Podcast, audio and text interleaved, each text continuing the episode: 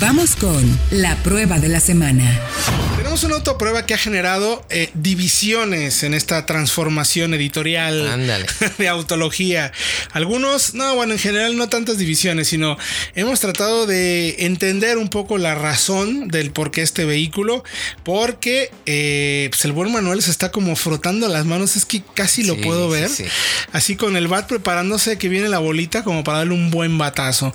Pero practiquemos. antes- a ver, empecemos, empecemos, mi Antes, Diego. exactamente. Bueno, estamos hablando del Acura ILX 2019. Es un sedán premium, es un compacto que ha recibido un facelift que realmente lo- es un auto bastante atractivo. Y en el Mucha papel. gente, perdón, mucha gente nos en la oficina, en la calle sí, nos oye, paraban. qué- y, Oye, qué- está padrísimo. padrísimo. Wow, Y sobre todo en el hermoso". color, en el color rojo que lo traíamos con esta, en esta pasión. versión A-Spec que realmente está también muy bien equipada, tiene muy, muy- en serio el diseño es bastante atractivo.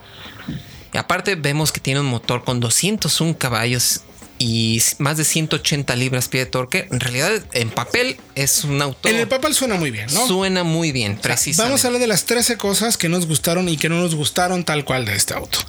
Empecemos, eh, si quieres, eh, mi querido Manuel, eh, para, para ir tanteando el terreno, o tú, mi querido Fredo, o amarra a Manuel antes de que suelte cualquier cantidad de improperios. Yo les paso el micrófono, pero, pero a ver, empezamos mejor nosotros aquí. A ver, venga. Porque es que eh, lo, lo mencionamos en el análisis y efectivamente tiene una buena herencia. O sea, como tal, la plataforma es la del Civic de novena generación, que no, no destacaba por ser precisamente dinámica, pero era confiable. El motor es un 2.4 litros que sobrevive todavía en la CRB actual, con, ya decía Diego, 200 201 caballos. Pero en general la respuesta del motor, eh, pues que, digamos, frente a compactos premium, como un Audi A3, como creo que queda de ver. Y con esto sí le paso el micrófono a Manuel porque me lo está ya arrebatando. Bueno, pues sigamos con algo muy inusual que tiene, incluso desde el facelift de 2015, porque recordemos que este es el segundo facelift, es un coche que apareció como en el 2011 más o menos. Correcto. Y es que una caja de doble embrague de 8 cambios para un motor transversal es algo que apareció apenas recientemente en algunos Mercedes-Benz, pero que el ILX lo tiene ya desde hace casi, pues desde hace casi media década. Y, y pues es que así fuera una caja de doble embrague, tampoco es que fuera una ventaja como tal, porque era una caja un poco, no, era, no es muy refinada en ciudad. Y al final del día, eh, empresas como Aisin tienen cajas de 8 velocidades de convertidor de par que ellos usan los BMW de la plataforma KL o los Volvo, que es más refinada, puede ser igual de rápida y a largo plazo puede ser más confiable. Entonces, el hecho de que este LX siga usando esta doble embrague de 8 realmente no es que sea una ventaja con respecto a la competencia, porque además el desempeño en la práctica no es mejor al de su competencia, repito, y eso nos lleva entonces al tercer punto, que es la plataforma. Bien decía Fred que es el Civic de, de novena generación, pero pues es que el Civic de novena generación a su vez es una actualización del Civic de octava generación, que es un Uy. coche de mediados de la década pasada. Entonces este LX, un auto de ley spec, unos 570 mil pesos, estamos ante genes derivados de un Civic de octava generación. ¿Y eso en qué se nota? Para bien, se nota en que el espacio pues es un coche amplio con respecto a rivales como un CLA o una 3 Sedan, pero la suspensión no se siente muy sofisticada, es, es un auto ruidoso y es un auto que dinámicamente no es que destaque mucho, o sea, es un auto que en ese sentido yo calificaría de normal, pero pues ya ustedes con los temas del test técnico pues ya hablarán más en profundidad de eso. Correcto, a ver, el, el que tenga, es como todo, el que tenga esa veteranía en la plataforma tiene sus puntos buenos y malos. Como bien mencionas, es el espacio. Lo que sí hay que decir es que pues sí estamos ante una plataforma del 2005, 2007 y como año modelo, eh, este ILX salió a nuestro mercado en 2013. Exactamente. Y lo más curioso es que, por ejemplo, en- del lado de Honda, que se supone que son empresas Pues, parientes, por sí, así sí, decirlo. primos eh, muy eh, cercanos. esta plataforma ya quedó descontinuada. El Civic está sobre una plataforma totalmente nueva. Y digamos, este que es el Auto Premium también se quedó pues, pues, desfasado queda en ese atrás. Sentido. Yo, creo, y digo, no me dejarán mentir, eh, la razón principal es que no es un vehículo que ha sido destacado en ventas. Para no nada. es un auto que haya eh, venido a romper el mercado y seguramente pues la marca no tiene el presupuesto suficiente como para basar un nuevo ILX en una plataforma del CIVI. Yo creo que está más preocupada por evidentemente productos que son mucho más exitosos como una RDX o una MDX, ¿no? Así de cual. fácil, ¿no? Y precisamente lo, lo comentamos desde la presentación porque la marca comentaba de que era tenía que ver una opción precisamente para la gente que se resistía a estos cambios de las SUVs y todo esto, pero al final de cuentas mercado era como que también. algo que pues ya estaba ahí y pues nomás hay que darle un retoque y Bueno, y eso se nota en nuestro cuarto punto, que es el interior. ¿no? Exactamente, Eh, porque también nos quedamos en otra época, pero ahora con el sistema de infoentretenimiento, que utiliza estas dos pantallas y una perilla central, que realmente se le nota mucho Ya, los años, ya además de que la utilización de estos dos pantallas en realidad es algo,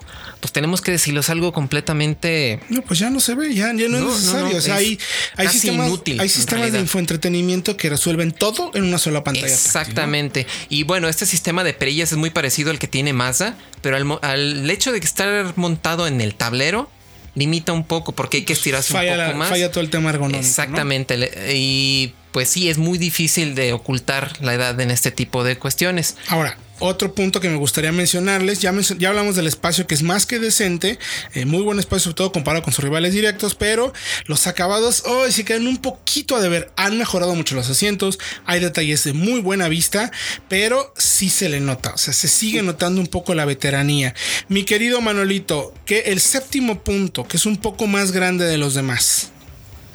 Sí, eso podría considerarse una ventaja para muchos porque aquí muchos compran por tamaño y pues un ILX sigue siendo unos 20 centímetros más largo que, que un Audi A3 Sedan y con respecto por ejemplo al saliente Mercedes CLA, no al nuevo que acaba de llegar, las dimensiones son las mismas, pues, pero es porque el CLA también exagera un poco en su forma, digamos, de coupé, entre comillas, con los voladizos. En cambio, el ILX tiene una figura de sedán más tradicional, más práctica. Así que eso ayuda pues en el mencionado espacio y en una cajuela que eso sí no es tan capaz como podría decirlo su tamaño. O sea, son 351 litros y el Audi 20 centímetros más corto tiene 425 litros. Hmm. Entonces, pues sí, es un auto un poco más grande que el promedio. Se nota en el espacio, pero no en la cajuela. ¿Qué cambia también, mi querido Manolo? Pues bueno, pues en este facelift eh, primero se adaptó esta identidad visual que ya vimos en el, en, la, en el facelift del MDX y el TLX, además de la nueva RDX. Hay que decir que el auto realmente disfraza muy bien, digamos, todo esto que hemos estado comentando. Se ve muy moderno, se ve muy interesante. Y en esa pintura roja de este A-Spec que les dieron, pues Sí, llama muchísimo la atención, ¿no? Sí, Muchísimo. total. Y es que fue un facelift a conciencia, porque cambiaron todas las fascias delantera, trasera, rines. Claro que pues están las puertas, pero hicieron el trabajo suficiente para que haya un cambio perceptible, por decirlo así. Ahora, Fredo, ¿es o no premium?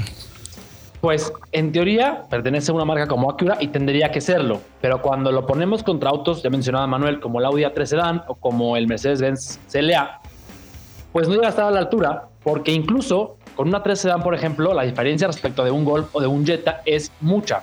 Tortas en acabados, en infotenimiento, en tecnología. Y en el ILX no. ¿Por qué? Por lo que ya, por- o sea, ya mencionábamos, por la edad, que se le nota, y porque en general no hay tanta diferenciación en tema de tren motor, tecnología. eh, eh, no hay nueva propuesta respecto a lo que tenía el Civic hace 10 o 12 años. Efectivamente. Bueno, a ver, no es el primer intento, ya la marca lo había hecho eh, en el mercado canadiense, ya había entregado una especie de sedán compacto con mayor equipamiento, el CSX es como lo teníamos conocido, y bueno, nuestro mercado al final Recuerdo muy bien cuando llegó el, ILX, nunca tuvo una gran aceptación, ¿no? Pero lo que sí tiene mi querido Diego es buen equipamiento de serie y vámonos rapidito porque ya tenemos que dejar el programa. Exactamente, tiene buen equipamiento, tenemos farol LED, tenemos sistema de mantenimiento de carril, tenemos también control crucero adaptativo y hay bastantes amenidades precisamente para justificar toda esta longevidad de la que hemos venido 10 hablando. altavoces con subwoofer. Ahora, la versión que eh, la que tuvimos a prueba es la A-Spec, que vale 579.900, 40 mil pesos más que la anterior, pero sí vale la pena, ¿no? Por Sí, sí vale la pena, porque no solamente es estético el cambio, sino que también tiene eh, detector de objetos en el punto ciego y una alerta de tráfico cruzado. Entonces se justifica un poco más esta. ¿Y cómo le fue en el test técnico En finalmente? el test técnico, eh, la suavidad de la dirección, precisamente, yo creo que es su mayor problema. No, bueno, problema no, mejora, punto a Defecto, mejora. exactamente, y su punto a mejorar, porque en realidad, tanto en el slalom en- como en el alce, no nos da esa retroalimentación para saber dónde están apuntando las llantas. Al Y final eso en ese segmento es primordial. Al final cumplen las asistencias, aunque también podrían ser un poco más, más proactivo. más ¿no? proactivas precisamente para hacer Pues que el auto... bueno, pues bueno, vámonos en autología.com.mx. Tenemos toda la información también en el canal de YouTube para que le echen una muy buena vista al video. Mi querido Manuel, muchas gracias.